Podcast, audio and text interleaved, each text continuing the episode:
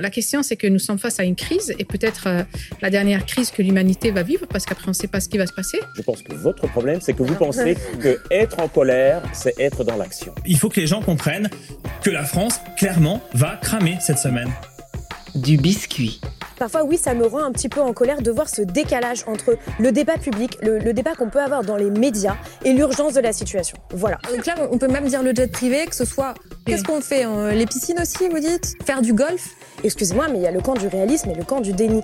Du biscuit, saison 3 toutes les activités qui poussent euh, la, planète à devenir encore euh, plus folle, toutes ces activités-là devraient être arrêtées. Bonjour à toutes et à tous. Nous avions enregistré l'ultime épisode de la saison 2 de Du Biscuit en pleine canicule, la première de l'été 2022. Déjà, nous abordions le sujet du traitement médiatique du climat et nous posions la question du virage vert des médias.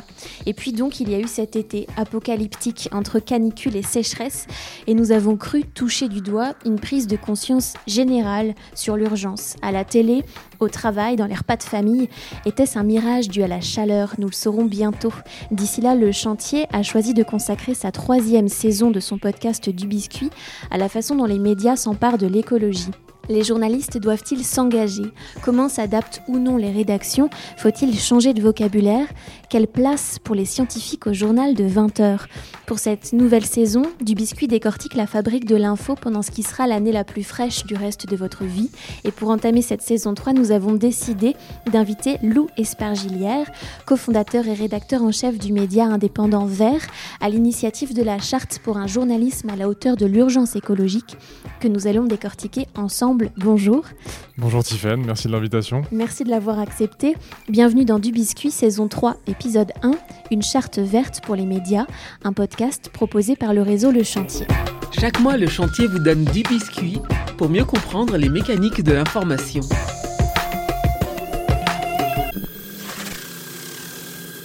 Lou Espargilière, avant de parler de cette charte pour un journalisme à la hauteur de l'urgence écologique, j'aimerais savoir comment vous avez vécu cet été, comment vous avez observé ces trois mois de canicule et de sécheresse avec vos yeux de journaliste spécialisé dans l'écologie? Euh, je pense comme beaucoup de Français, j'ai eu euh, très envie de faire l'autruche.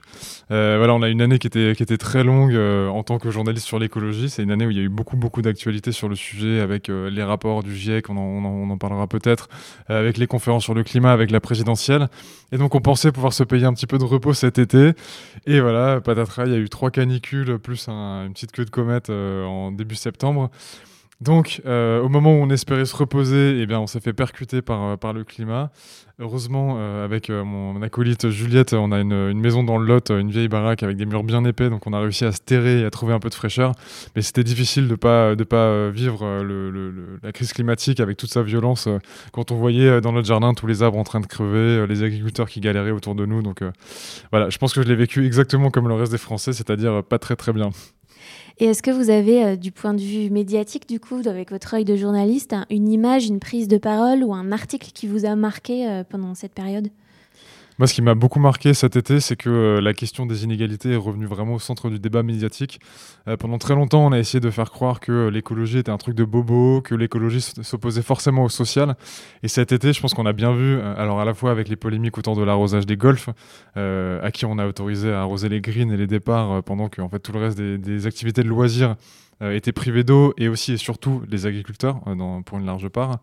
Il y a eu ça et puis il y a aussi le, phénomène du flight tracking où un nombre croissant de, comptes sur les réseaux sociaux, mais aussi de journalistes, euh, suivent maintenant les déplacements des jets privés et des méga yachts d'ailleurs de, de, nos milliardaires et, euh, mettre, les émissions euh, provoquées par ces, transports qui sont souvent des transports de confort voilà, on dit que c'est pour les affaires, mais enfin bon, quand on voit les, quand on voit les trajets qui sont de, Paris à l'Italie pendant le mois d'août, on se doute bien que c'est pas pour, pour le business. Et ben on se rend compte que bah, chacun de ces, de ces moyens, de ces modes de transport qui sont assez, qui relèvent du caprice, émettent autant que plusieurs êtres humains en une année entière, quoi. Et donc la question des inégalités, elle est revenue au cœur du débat autour de l'écologie, et c'est un nouvel angle d'approche qui est assez intéressant pour les médias et aussi pour les ONG du coup, qui depuis un petit moment essaient de raccrocher les wagons de l'écologie, du social, sans bien réussir à faire le lien. Louis Espergilière, vous avez fondé en janvier 2020 Vert avec Juliette Keff, vous la citiez il y a quelques minutes. C'est un média qui prend la forme d'une newsletter envoyée tous les midis dans les boîtes mail des abonnés. Euh, le pari, c'est de raconter l'actualité de l'écologie en 7 minutes avec quel parti pris et quel angle d'attaque par rapport à d'autres médias comme Reporter par exemple ou, ou Blast? Alors l'idée initiale de Vert, euh, en gros, euh, moi quand j'ai lancé Vert, j'étais journaliste pigiste spécialisé sur l'écologie. Et tous les matins, en fait, j'avais besoin de lire beaucoup de titres de presse différents pour avoir eu l'impression d'avoir saisi les principaux sujets sur l'écologie du jour.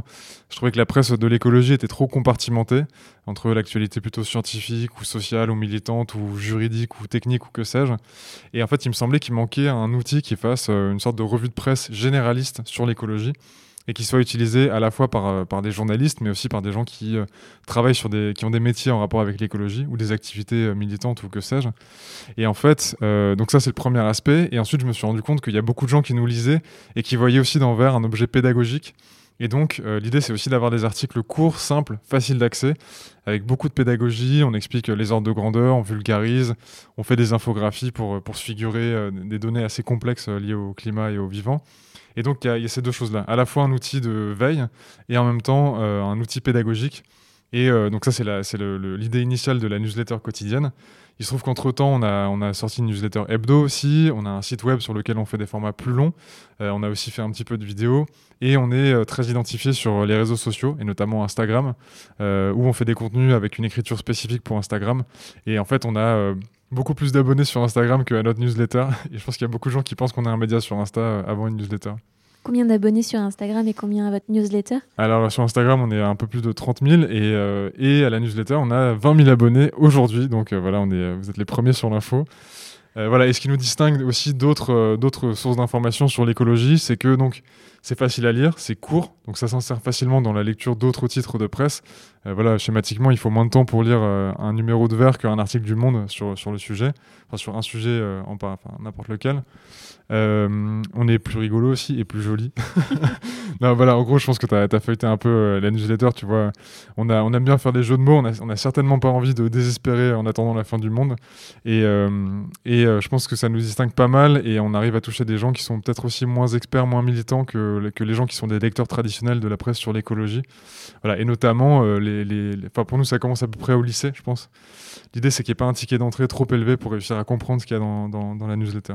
Cet été, les prévisions des scientifiques se sont déroulées une à une sous nos yeux impuissants. Vague de chaleur, sécheresse record, manque d'eau, premier méga-feu, inondation ou encore orage meurtrier. Une confirmation supplémentaire de ce que nous savons déjà. Le, futur, est là. Et pourtant, Combien d'articles, de sujets de radio ou de télévision ont fait le lien entre ces événements extrêmes et le bouleversement du climat l'extinction de la biodiversité. Combien ont expliqué comment réduire les émissions de gaz à effet de serre qui en sont à l'origine Ou comment adapter nos sociétés aux bouleversements en cours et à venir. À l'heure où le climat s'emballe, certaines pratiques journalistiques sont encore en décalage avec la gravité de la situation. Voilà, on vient d'entendre. Eh ben, c'est riant. On vient d'entendre un extrait de la vidéo de présentation de la charte pour un journalisme à la hauteur de l'urgence écologique. On entend votre, votre voix d'ailleurs dans cet extrait, euh, que vous avez présenté donc cette charte le 14 septembre dernier, signée aujourd'hui par plus de 1400 journalistes de différents médias, mais aussi par des écoles de journalisme, des syndicats, des instituts de formation, des médias évidemment. Et on va parcourir ce texte ensemble, mais pour le comprendre, il faut expliquer qu'il a été rédigé par plusieurs journalistes de différents médias, Vert évidemment, Blast, Reporter et aussi des journalistes indépendants. Votre idée initiale, c'était de proposer un manifeste et finalement on se retrouve avec une charte. Qu'est-ce qui s'est passé entre les deux? Alors, euh, comme beaucoup de, nos compatriotes, euh, quand euh, le premier volet du rapport du GIEC, donc le GIEC en deux mots, qui est ce groupe de chercheurs internationaux mandatés par les États pour pour passer en revue toutes les connaissances sur le climat, qui sort des rapports à intervalles réguliers, le 9 août 2021 sort le premier volet de leur sixième rapport euh, consacré aux données euh, physiques, scientifiques sur le changement climatique. Et il se trouve que le même jour, on apprend que Lionel Messi est transféré au Paris Saint-Germain. Et donc, fallait-il une bonne excuse pour ne pas parler des rapports du GIEC? En tout cas, ce premier volet est complètement passé à l'as de la plupart des médias audiovisuels, pour le dire comme ça. Euh, et ça nous a fait bondir, et ça a fait bondir beaucoup de monde. Et en fait, notre obsession depuis un an, c'est vraiment de trouver comment raconter au grand public ce qu'il y a dans ces rapports qui sont cruciaux, qui ont qui contiennent tout un tas de données sur euh, bah, ce qui nous attend, en fait, ce qui a déjà commencé à se produire, tous les impacts sur les sociétés humaines et les écosystèmes, mais aussi sur les solutions pour à la fois réduire nos émissions de CO2 et nous adapter, ce qui est quand même un, vaste chantier qu'on n'a pas du tout entamé pour l'instant. Et cette année nous a bien montré combien on était en, retard sur le sujet. Euh, voilà, donc pendant toute l'année, on a organisé des événements où on a décrypté les rapports du GIEC avec leurs auteurs, mais où on a aussi invité des journalistes et des collectifs, des membres de collectifs citoyens pour se demander comment faire en sorte que le climat soit enfin à la une des médias audiovisuels donc euh, voilà, comment mettre le climat à la une, c'est un peu un de nos mots d'ordre. Et il se trouve que lors de la soirée d'anniversaire pour nos deux ans euh, de Vert, qui était en mars dernier, on a proposé à nos lecteurs de créer un manifeste dont tu parlais pour une nouvelle écologie médiatique, qui est un texte qui, euh, en dix points, proposait de réconcilier les lecteurs et les journalistes parce que on sait que le lien est quand même relativement euh, distendu, autour d'une meilleure information sur, euh, sur le climat, la biodiversité et la justice sociale, puisqu'on y viendra, mais les trois sont euh, tout à fait interdépendants. Et c'est pas mon avis, c'est vraiment celui de, celui de la science. et donc, on avait proposé ce texte qui voilà, a été co-signé par des, des, scientifiques, par des citoyens. Et en fait, on est allé voir nos camarades journalistes qui travaillaient dans tout un tas de médias, parfois depuis bien plus longtemps que nous sur ces sujets. L'idée, c'était surtout pas de faire notre truc dans notre coin, c'était vraiment de, réfléchir avec des gens expert sur, sur le sujet. Et donc, euh, avec notre camarade Anne-Sophie Novelle, qui, euh, qui, a bossé avec nous pendant toute la, présidentielle, euh, on a monté une petite, un petit collectif informel comme ça d'une trentaine de journalistes. Donc, tu l'as dit, il y a des journalistes indépendants de médias, de, médias un peu spécialisés ou, ou un peu confidentiels comme le nôtre, mais aussi des journalistes de médias beaucoup plus installés, beaucoup plus grand public, donc de, de Radio France, France Télévisions, etc. Et donc, on a travaillé pendant trois mois on s'est convaincu mutuellement que c'était plus intéressant de faire une charte, donc un texte euh, qui va rester qui sera vraiment à l'usage de la profession, donc moins, euh, moins souple qu'un manifeste. Et donc pendant trois mois, on a réfléchi à tout ce qui pouvait poser problème dans le traitement de ces sujets-là. Et en 13 points, je pense qu'on a à peu près couvert tous les problèmes et on apporte aussi, euh, voilà, c'est plutôt on apporte des solutions et des idées sur comment mieux traiter tous ces sujets-là. Et donc on va essayer de décortiquer ces 13 points, peut-être pas l'intégralité, mais en tout cas on va passer revue à un certain nombre et on va commencer par le point numéro 9 de ce texte, mais qui est peut-être le cœur en fait de la problématique. Dans ce paragraphe, vous conseillez aux signataires de se former en continu aux enjeux écologiques. Qu'en est-il aujourd'hui de la formation initiale des jeunes journalistes dans les écoles et de l'état de connaissance des plus anciens dans les rédactions au sujet du climat? Alors, ce qui est sûr, c'est que le postulat, euh, euh, le postulat de base pour ce point, c'est que euh, globalement, s'il y a autant de journalistes qui racontent n'importe et sur, sur ces sujets-là, c'est parce que, en gros, il y a absolument personne qui aujourd'hui dans le paysage médiatique a une formation de base sur, sur le climat. ce qui est crucial, c'est que tous les journalistes, y compris et surtout, évidemment, les journalistes qui ne sont pas spécialistes sur l'écologie, euh, reçoivent une formation de base pour que des journalistes spécialistes de l'économie, du sport ou de la culture comprennent que euh, les sujets qu'ils traitent ont un impact sur, sur, sur le climat. Et euh, voilà, ça, ça, paraît insupportable aujourd'hui d'avoir un journal radio qui va déplorer les incendies en Californie et qui après va applaudir des milliardaires qui, qui s'envolent dans l'espace et qui émettent plus que plusieurs humains en une vie entière pour un vol de quelques dizaines de minutes. Donc ça, c'est la cohérence éditoriale, c'est assez, fondamental et c'est quelque chose qui est de plus en plus critique aujourd'hui dans, les journaux euh, télé et radio, même dans la presse écrite. Et donc, euh, c'est hyper important que tous les journalistes se forment. Là, ce qui est hyper intéressant, c'est qu'en ce moment, il y a de plus en plus d'écoles de journalisme qui proposent justement des formations initiales et qui veulent que l'ensemble des promotions passent par une formation de base sur ces sujets. Donc aujourd'hui, ça se met un petit peu en place. Je sais que l'IJBA à Bordeaux, donc une, des écoles reconnues, euh, fait ça. Il y a l'ESG Lille aussi qui veut faire une formation de base sur, la science globalement, euh, avec une partie consacrée au climat. Et il y a tout un tas d'écoles qui aujourd'hui sont en train là de faire leur maquette pour le, deuxième semestre, pour le dire vite, euh, qui, qui, se demandent comment en fait transmettre ça assez rapidement à tous les étudiants pour que bah, même ceux qui travailleront sur d'autres spécialités euh, comprennent à minima de quoi il s'agit. Le 23 août dernier, Louis Pergilière, le populaire du centre, titrait en une Une canicule heureuse, accompagnée d'une photo d'une mère et son enfant devant un glacier. On l'a beaucoup vu passer, cette une, car euh, elle a été très critiquée, si bien que le rédacteur en chef du journal s'est fendu d'une explication à son sujet, regrettant une une malheureuse. L'avantage, c'est qu'elle a permis de constater que ce traitement médiatique de la canicule faisait désormais bondir, et cela fait immédiatement écho au point numéro 3 de la charte s'interroger sur le lexique et les images utilisées. D'abord, le lexique.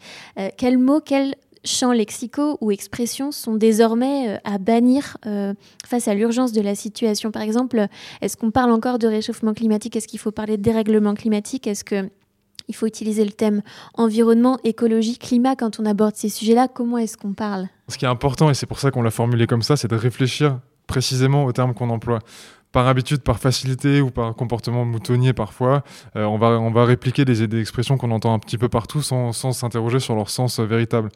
Le réchauffement climatique, c'est une réalité. Simplement, le réchauffement est une des composantes du des changements climatiques. C'est un des changements climatiques. Et donc, on peut utiliser l'expression réchauffement climatique quand on parle bien du réchauffement climatique. Il y en a qui considèrent que l'expression réchauffement climatique pour parler du climat en général, c'est trop doux parce que ça donne l'impression d'un continuum, de quelque chose qui se produit comme ça, avec une croissance euh, linéaire, par exemple. Or, c'est pas du tout comme ça qui est en train de se produire. On est sur une croissance exponentielle, et euh, c'est important de rendre compte journalistiquement du sens de l'urgence euh, qu'on a, enfin, de, l'urgence climatique. Donc, par exemple, voilà, moi, je sais pas combien d'auditeurs savent de combien le climat s'est réchauffé, par exemple. La réponse est 1,1 degré par rapport à l'ère pré-industrielle. En fait, ça veut dire que les 1,5 degrés dont on entend beaucoup parler, qui sont l'objectif de l'accord de Paris, sont virtuellement dépassés. Donc en fait, on est déjà à un, stade qu'on espérait absolument éviter euh, d'un point, de vue des, point de vue de ces manifestations climatiques, mais aussi de la réponse politique, en fait, de ce que les États se sont engagés à faire. Donc voilà, là, ça me paraît raisonnable de parler d'urgence climatique, de crise climatique, de bouleversement climatique, euh, ou que sais-je. Quoi. Ensuite, sur les images, euh, images, c'est hyper intéressant. Alors avant le, la canicule heureuse, qui, qui, évidemment nous a fait hurler à verre, mais comme dans beaucoup de rédactions, euh, en juin, il y a eu un petit moment, un, petit... alors c'est le petit phénomène de Twitter, mais ça compte euh, dans le monde des médias. Euh, il se trouve qu'on a observé à Vert et on a, écrit à ce sujet qu'il y avait encore beaucoup de médias qui, utilisaient des images de gamins qui jouaient dans l'eau ou de gens qui mangeaient des glaces ou qui allaient à la plage pour illustrer la première canicule de l'année qui avait eu lieu en juin. Alors déjà, c'était totalement inédit d'avoir un phénomène météorologique de cette ampleur aussitôt dans l'année. Et puis ensuite, euh, en fait, le problème, c'est que c'est des images qui euphémisent et qui déréalisent euh, la réalité de ces vagues de chaleur qui sont mortelles. Et donc, on voit euh, canicule qui fait, je sais pas, tant, de dégâts, machin, et puis on voit quelqu'un qui s'amuse sur la photo. Et en fait, le problème, c'est que ça met à distance le, la, réalité de la situation, la gravité de la situation. Et donc, ça retarde aussi l'action nécessaire, citoyenne et politique, euh, et en fait, un des, postulats de base de Vert, c'est que euh, une des raisons pour lesquelles la société tarde autant à se mettre en mouvement pour répondre à, la crise climatique, c'est parce qu'elle n'est pas suffisamment informée. Et ce genre de, traitement problématique de l'information ne donne pas envie d'agir spécialement. On a l'impression, en fait, à avoir un titre dramatique et une image frivole, on va plutôt s'identifier à l'image frivole et on va dire, bon, bah, c'est ça que je retiens de l'info. À ce moment-là, moi et plein d'autres journalistes, on a fait des tweets pour dire que ça allait plus ce traitement, ce traitement iconographique de, cette vague de chaleur. Et il se trouve que ça a créé une mini tempête sur Twitter qui a, qui a créé, qui a généré ensuite pas mal d'articles sur le sujet et qui a forcé beaucoup de rédactions à s'interroger. Il se trouve que nous, on a été invités dans certaines télés pour, pour venir en parler. Et donc, ce qui est hyper intéressant, c'est que les journalistes et les citoyens, en fait, commencent à rendre visibles euh, ces traitements les plus problématiques et ça force beaucoup de rédactions à se questionner. Et donc, en fait, collectivement, il y a quand même des choses qui bougent et c'est hyper, hyper positif et qui, qui, bougent évidemment avant et à côté de la charte. Donc, ça, c'est très chouette. Et justement, on peut parler d'un article de Libération à, propos de la crise climatique illustré par un homme qui faisait bronzette euh, dans un parc. Ce mélange entre la photo et le texte avait suscité aussi de nombreuses réactions et Libération s'en était aussi expliqué dans un article assez long euh, qui racontait les coulisses et la difficulté finalement d'illustrer un tel sujet. Le service photo du journal avait rappelé sa volonté d'enrichir les pages de Libé en refusant le plus possible de céder à la facilité de certaines images des agences et ajoutait Il y a beaucoup de choses indéniablement que nous souhaiterions montrer, mais il faut bien comprendre que parfois les images n'existent pas. Pour illustrer euh, ce dérèglement-là, vous, à Vert, comment est-ce que vous palliez euh, ce manque de, de photos? Est-ce qu'il y a des solutions qui existent, des bases de... Alors à Vert, pendant un temps, on n'avait pas d'abonnement de, euh, à l'AFP. Donc là, on est abonné à l'AFP comme pas mal de, comme beaucoup de médias. Et je dois dire, j'ai pas du tout envie de dire de mal de, l'AFP, mais on a le plus grand mal effectivement à trouver euh, souvent des images qui, qui, illustrent correctement en fait euh, les, phénomènes dont on parle. Euh, voilà, sachant que c'est aussi pour ça qu'on se retrouve à avoir des images prétextes. C'est parce qu'on va parler, j'en sais rien moi, euh, de la mortalité dans, dans des EHPAD ou que sais-je. Et en fait, on va vraiment galérer à trouver des photos de gens dans des EHPAD qui ont du mal à, à, trouver un peu de fraîcheur. Donc il existe, alors le, mieux ce serait que tous les médias aient un petit peu d'argent pour payer des photographes et qu'ils aillent photographier les sujets dont on parle. Euh, il y a d'autres manières, on peut réfléchir à des, illustrations, des dessins, des choses comme ça.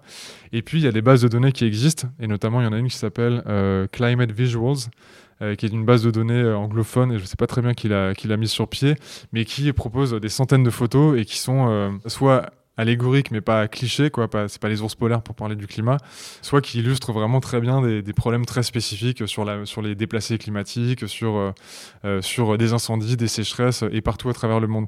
Donc ça c'est hyper intéressant et c'est justement une base de données open source qui doit permettre, qui essaye de permettre aux médias d'illustrer mieux leurs articles. Et en, dès 2019, en fait, par exemple, euh, au, au Royaume-Uni, le Guardian avait réfléchi à cette question-là et avait mis en place euh, une réflexion pour euh, mieux illustrer ces sujets-là et d'arrêter d'utiliser des photos joyeuses pour illustrer notamment les épisodes On de Fun in the Sun en Angleterre. Fun in the Sun. Et le- en, dans- en France, Le Monde aussi avait suivi cet exemple-là. Est-ce qu'il y a d'autres journaux qui se sont outillés de cette façon-là, en plus de, de vous, de Vert? Euh, à ma connaissance, euh, je ne sais pas s'il y a beaucoup de journaux qui l'ont euh, annoncé publiquement. Bah, c'est vrai que nous, c'est un truc qu'on fait instinctivement, mais on ne va pas le chanter sous tous les toits. mais euh, en fait, je pense que plus qu'un état, c'est plutôt un processus. C'est bien de s'interroger en permanence. C'est pas facile du jour au lendemain. Je pense que ce que Libé raconte est assez juste. C'est pas pas évident d'un coup de se dire, eh bah aujourd'hui, j'illustre bien mes papiers, et puis on se retrouve face à des banques de données où il n'y a pas du tout ce qu'on ce qu'on veut. Donc l'idée, c'est aussi que chaque rédaction euh, donne des directives euh, plus claires, réfléchisse à ça en permanence, de la même manière que voilà, on, a, on essaie d'arrêter d'invisibiliser les femmes dans le débat public. Euh, c'est un long processus, c'est hyper compliqué, on vient se, heurter à beaucoup de conservatisme, à certaines, certaines pratiques. Bah, sur l'écologie, c'est la même chose, donc il y a tout un, tout un récit, un imaginaire et une imagerie en fait à réinventer autour de ces sujets-là pour, pour en parler mieux. Du biscuit, saison 3. Lou Espargilière, dans cette charte pour un journalisme à la hauteur de l'urgence écologique, vous invitez les journalistes à oublier la rubrique environnement pour aborder le climat, le vivant et la justice sociale. Vous en parliez de façon transversale.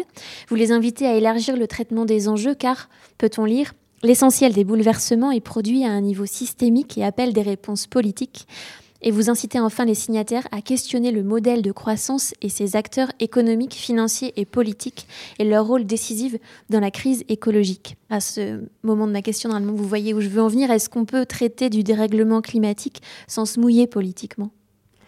Alors, c'est intéressant. Euh, dès qu'on parle d'écologie, euh, peu importe d'où on en parle, euh, on se retrouve avec une étiquette de militant. Il se trouve qu'à Vert, mais comme beaucoup d'autres, on dit souvent du mal, par exemple, de l'action du gouvernement en matière d'écologie. Mais on n'en dit pas du mal parce qu'on n'aime pas le gouvernement et qu'on n'aime pas Emmanuel Macron et qu'on est d'extrême gauche, et le reste qui n'est pas du tout vrai. On en dit du mal parce que, en fait, on juge son, son, son action politique à l'aune des alertes des scientifiques et à l'aune des engagements pris par la France aussi. Donc en fait, il y a beaucoup de gens pour qui la simple énonciation des constats actuels, sur, des faits scientifiques sur l'écologie, c'est déjà beaucoup trop.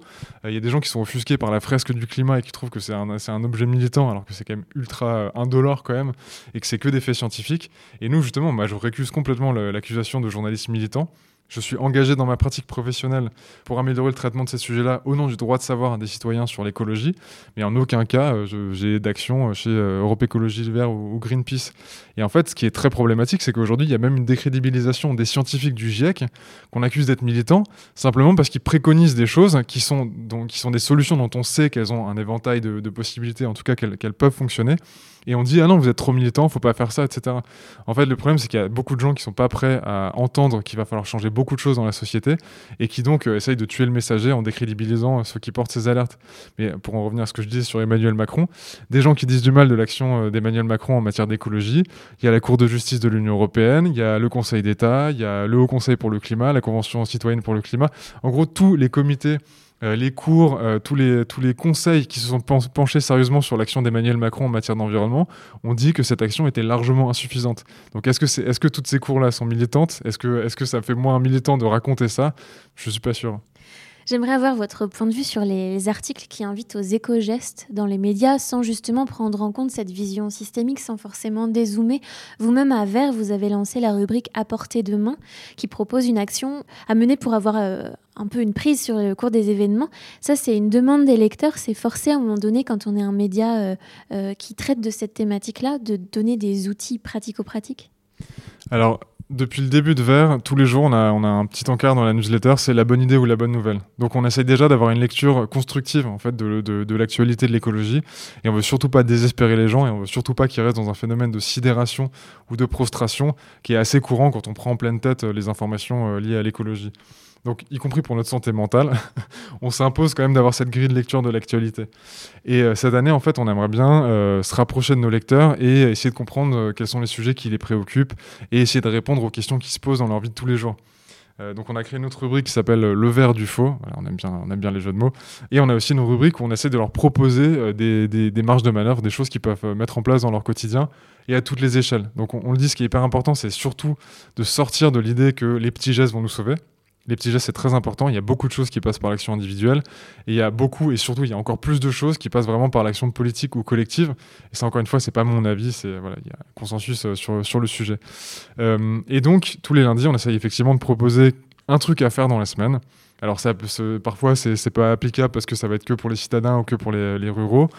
Euh, là, la première action, c'était euh, en gros comment faire en sorte que les chasseurs euh, viennent pas chasser sur votre, terrain. Voilà, donc pour protéger la, biodiversité et puis éventuellement votre santé à vous. Et là, cette deuxième semaine, c'était puisque le, gouvernement veut faire de la France une nation à vélo, et bah chiche, comment, comment on se remet ou comment on se met en selle? Et donc c'est un petit guide sur par où commencer pour réparer son vélo, pour prendre des cours, etc. Donc ça, ça me paraît hyper important parce que euh, si on rejette aussi tout dans l'action politique, ça paraît trop lointain et on pense que voilà, c'est que au moment du vote ou, ou c'est que euh, euh, dans des grandes marches ou des manifestations qu'on va avoir du poids. Or, on a du poids à absolument toutes les échelles et aujourd'hui, l'urgence est trop grande pour qu'on se, on se garde d'agir à, certaines échelles. Donc, il y a, l'échelon individuel, il y a effectivement trier ses déchets et faire pipi sous la douche, c'est très bien, Euh, mais il y a toute une gamme d'actions possibles à tous les niveaux et c'est ça qu'on veut mettre en lumière. On revient à la charte et à son point numéro 10. Vous enjoignez les journalistes à s'opposer au financement issu des activités les plus polluantes. Les journalistes ont le droit d'exprimer sans crainte leur désaccord vis-à-vis des financements, publicités et partenariats médias liés à des activités qu'ils jugent nocives, peut-on lire. Est-ce qu'il faut forcément être indépendant pour traiter correctement du climat? Ou comment est-ce qu'on fait du coup quand on n'est pas un journaliste dans un média indépendant euh, pour euh, mettre en, œuvre cette charte et ce point précisément Pour reprendre un peu le- l'expression que j'avais tout à l'heure, pour moi l'indépendance c'est pas pas un état, c'est pas un endroit où on est arrivé, c'est vraiment un processus. Euh, et il y a aucun média dont on peut dire qu'il est 100% indépendant ou qu'il l'a toujours été. Voilà, même Mediapart qui est euh, le fleuron de la presse indépendante, euh, s'est lancé au début avec le soutien de gens qui avaient beaucoup d'argent. Euh, Enfin, je veux dire, c'est pas voilà, qui dirait aujourd'hui que Mediapart n'est pas véritablement indépendant? Je sais pas, alors, à part peut-être des gens qui considèrent que c'est toujours une officine politique euh, d'extrême gauche. Bon, voilà, c'est pas le débat aujourd'hui. Euh, mais voilà, je pense qu'on peut parler correctement d'écologie euh, à plein de degrés différents d'indépendance. Nous, on est aussi indépendant qu'on peut l'être, c'est-à-dire qu'on n'a pas de publicité, on est en accès libre et on se finance par les dons. Voilà, il n'y a pas de milliardaires qui ont des actions d'envers, il n'y a pas de contenu caché, de public reportage. La Fondation Total ou BNP Paribas ne nous finance pas. Donc on peut quand même considérer qu'on est, euh, a les mains quand même relativement libres. Euh, Il y a des journaux dont c'est moins le cas. Par exemple Le Monde, qui appartient à des gens, euh, à des milliardaires, qui a beaucoup de publicité, qui fait du public reportage. Pour autant, le traitement médiatique de l'écologie par le service Planète du Monde notamment fait plutôt référence en France, donc il est quand même très très bon. Voilà, on serait bien, on serait bien en peine de, trouver des motifs de, non-indépendance ou de dépendance des journalistes Planète du Monde. Donc je pense pas que ce soit, ce soit le sujet. Euh, ce soit, enfin, je pense pas que voilà, il n'y a pas indépendant ou pas indépendant. C'est un continuum. Euh, il y a des gens qui sont indépendants dans des médias qui le sont pas. Euh, et ce travail sur la charte l'a bien montré. On a travaillé avec des gens qui sont dans des grands médias audiovisuels, qui ont peu de marge de manœuvre, mais qui manœuvrent de tout leur poids justement pour essayer d'améliorer le traitement de ces sujets. Donc voilà, je considère que c'est un, point qui est important parce que c'est important de le dire. Et surtout, c'est important de dire que les journalistes ont le droit de demander à leur direction et aux propriétaires de leurs médias euh, d'autres financements. Ils ont le droit de dire que c'est pas normal d'avoir la publicité pour, euh, pour euh, des vols en avion juste avant la, la météo, comme tous les matins sur une radio de, à une heure de grande écoute. Euh, je pense que vous voyez très bien de laquelle je parle.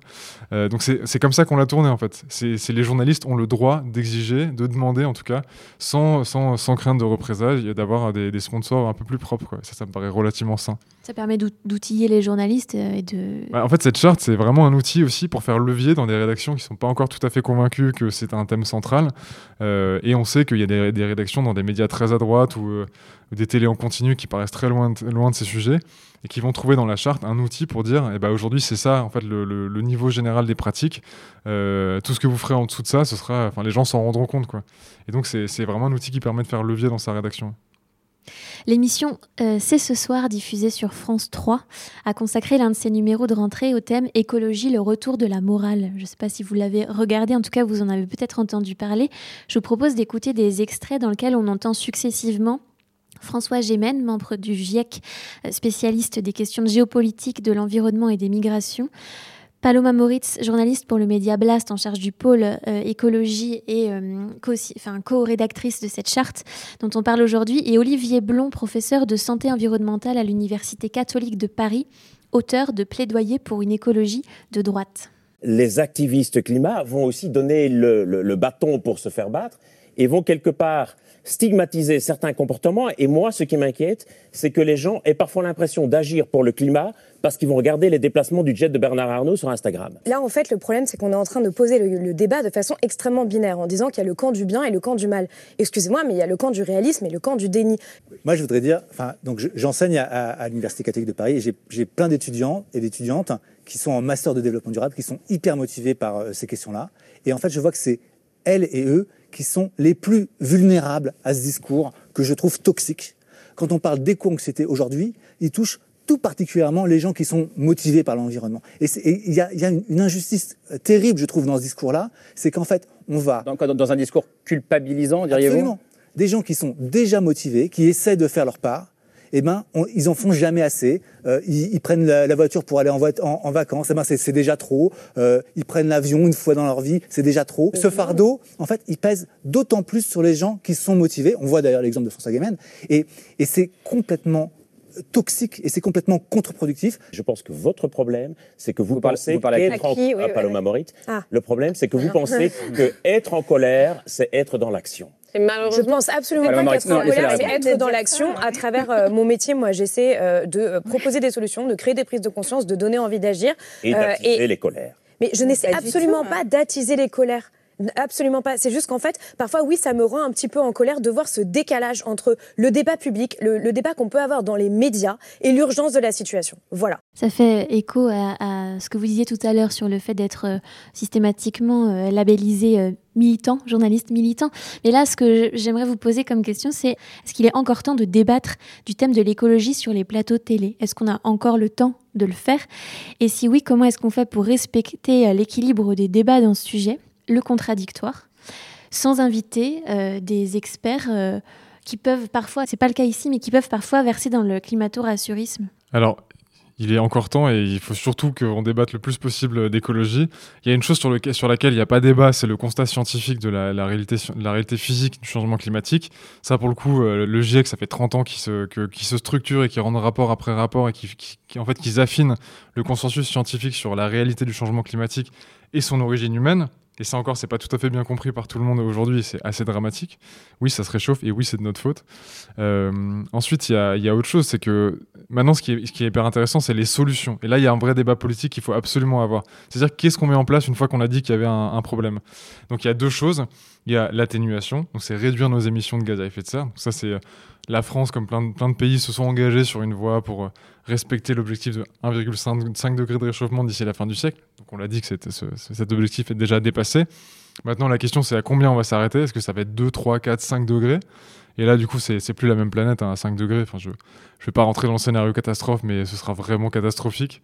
Euh, et donc ça, c'est hyper important qu'il y ait un vrai débat politique euh, qui se fasse sur des bases scientifiques rationnelles euh, et sur des bases, euh, des bases techniques. En fait, le problème, c'est qu'aujourd'hui, c'est beaucoup dans l'incantation. C'est-à-dire que, on va dire, euh, Emmanuel Macron va dire oui, oui, voilà, il faut qu'on construise tant de réacteurs nucléaires, il faut qu'on construise tant d'éoliennes, et puis on va, on va planter quelques arbres à droite à gauche. En fait, les Français sont absolument pas consultés sur ces sujets majeurs. Et sur le sujet de l'énergie, par exemple, Emmanuel Macron a dit à tort que le gestionnaire de réseau RTE, qui en gros propose des scénarios prospectifs pour 2050, donc il y a plusieurs pistes, c'est euh, en gros plus ou moins de nucléaire, plus ou moins de renouvelable, plus ou moins de consommation d'énergie aussi, parce que ça conditionne les choix qu'on va faire. Euh, Emmanuel Macron dit, voilà, RTE n'a pas de scénario euh, où il n'y a pas, de, construction de nouveaux, de nouveaux réacteurs nucléaires. C'est complètement faux, la moitié des scénarios se font sans nouvelle construction de réacteurs nucléaires. Et on peut être pour ou contre, on peut vouloir développer le nucléaire ou pas, mais par contre, il faudrait qu'on puisse en débattre. Et aujourd'hui, c'est pas du tout le cas il y a un grave problème démocratique autour des, sujets majeurs liés à l'écologie euh, et qui devrait, qui devrait exister sur les plateaux télé, qui devrait être reflété et qui ne devrait pas être cantonné à un débat euh, pour ou contre l'écologie punitive, pour ou contre les réacteurs nucléaires. Enfin, voilà. Je pense qu'on mérite bien mieux que ça. Autre point de cette charte, pour un journalisme à la hauteur de l'urgence écologique, le point numéro 6, assurer la transparence, c'est-à-dire identifier avec précaution les informations et les experts cités, faire apparaître clairement les sources et révéler les potentiels conflits d'intérêts. Comment euh, en tant que journaliste dans la pratique, on fait pour inviter les bons experts avec plein de guillemets euh, pour plus de transparence? Ce qui est important, c'est euh, quand on cherche des experts, c'est d'avoir des experts qui, qui, ont qui ont une parole d'autorité sur, sur un sujet parce qu'elles ont un passé qui en témoigne. voilà, quand, quand on invite quelqu'un à parler de, de j'en sais rien moi, le, le, changement dans le cycle de l'eau lié au changement climatique, bah, si vous invitez un hydrogéologue qui est chercheur au CNRS et qui a, contribué au dernier rapport du GIEC, a priori, ça devrait aller. Si cet hydrogéologue vous dit maintenant il faut qu'on mette des barrages partout et que. Euh, enfin, j'en sais rien, je, je, caricature, mais. Et ben là, en fait, on est dans un discours politique, ce qui, encore une fois, est entendable, mais il faut juste que ce soit clair. C'est juste ça. Il faut utiliser les gens à bon escient et, les, faire passer pour des experts de ce qu'ils sont vraiment, et pas inventer des, euh, inventer des qualités. Et on voit des géographes euh, qui euh, ont écrit euh, deux tribunes au doigt mouillé sur l'écologie, se répandre en, en fausseté climato-sceptique sur des plateaux de télévision encore aujourd'hui, et dire ouais non non en fait voilà dans les, dans les pays subsahariens ils rigolent quand ils voient qu'il fait 40 degrés en France. C'est aberrant de réfléchir comme ça. Évidemment qu'ils rigolent. Si vous allez dans un volcan, les gens ils vont rigoler qu'il fasse 2000 degrés, mais c'est pas là qu'on habite aujourd'hui et, on a intérêt à ce qu'il fasse pas 2000 degrés autour de nous. Voilà, il se trouve qu'il y a encore des climato-sceptiques aujourd'hui qui on voit au chapitre dans certains médias et qui sont encore passés pour des experts parce qu'ils ont une sont agrégés de que sais-je de géographie et de philosophie. Et ça, c'est dramatique pour le débat public. Il n'y a pas de débat aujourd'hui sur la réalité scientifique du changement climatique. Il n'y a qu'un débat sur les solutions et les médias qui organisent des débats contradictoires sur, sur ce sujet-là ont une pratique problématique. Chaque mois, le chantier vous donne 10 biscuits pour mieux comprendre les mécaniques de l'information. Parmi les 13 points de cette charte, euh, certains concernent le fonctionnement quotidien des rédactions, par exemple pratiquer un journalisme bas carbone. Est-ce qu'il faut se déplacer systématiquement? Comment faire pour diminuer son bilan carbone? Et à ce sujet, il est un événement qui va faire se déplacer bon nombre de journalistes. C'est la Coupe du Monde de football qui aura lieu au Qatar en novembre. Mais un média a décidé de le boycotter. En France, c'est le quotidien de la Réunion. Benoît Bouscarel, présent sur place, a tendu son micro à Kevin Bullard, rédacteur en chef du quotidien. Il lui a demandé comment ils allaient parler de cette Coupe du Monde dans leur colonne. Je vous propose de l'écouter. Comment est-ce qu'on fait pour couvrir une compétition? En fait, on ne donnera pas les comptes rendus des matchs et on ne donnera pas le, les, résultats. C'est-à-dire qu'on qu'on ne donnera pas euh, d'articles sur la compétition sportive. En revanche, on va parler de la Coupe du Monde on traite la Coupe du Monde de manière journalistique. On prend juste un angle. On prend des angles qui sont euh, euh, liés aux droits de l'homme, liés à l'environnement, mais on couvre la Coupe du Monde. C'est pas de la censure. Les événements qu'on ne trouvera pas dans le quotidien le lendemain, euh, on les aura vus à la télévision le soir on les aura à la télé, à la radio. Il n'y a pas de censure, l'information, elle sera là. On a en ce moment des, compétitions de foot qui servent à préparer la Coupe du Monde. Est-ce que vous les boycottez, par exemple, de la même façon, sachant qu'elles n'ont que l'intérêt de préparer les équipes pour aller à la Coupe du Monde du Qatar ça, pose des questions qui sont assez, assez complexes. Euh, alors oui, effectivement, la préparation de la Coupe du Monde, ça nous pose un problème quasiment chaque jour. C'est-à-dire qu'on regarde, on scrute tous les articles qui parlent de foot, mais pas seulement, et on voit ce qui relève purement de la compétition sportive, que tel ou tel euh, joueur euh, est blessé et ne sera pas disponible dans quelques semaines, etc. Ça, on l'a pas dans nos colonnes. En revanche, euh, les matchs de foot, ils sont. Les matchs du PSG, et le PSG appartient aux Qataris, ils sont parce que ça n'est pas la couverture de la Coupe du Monde.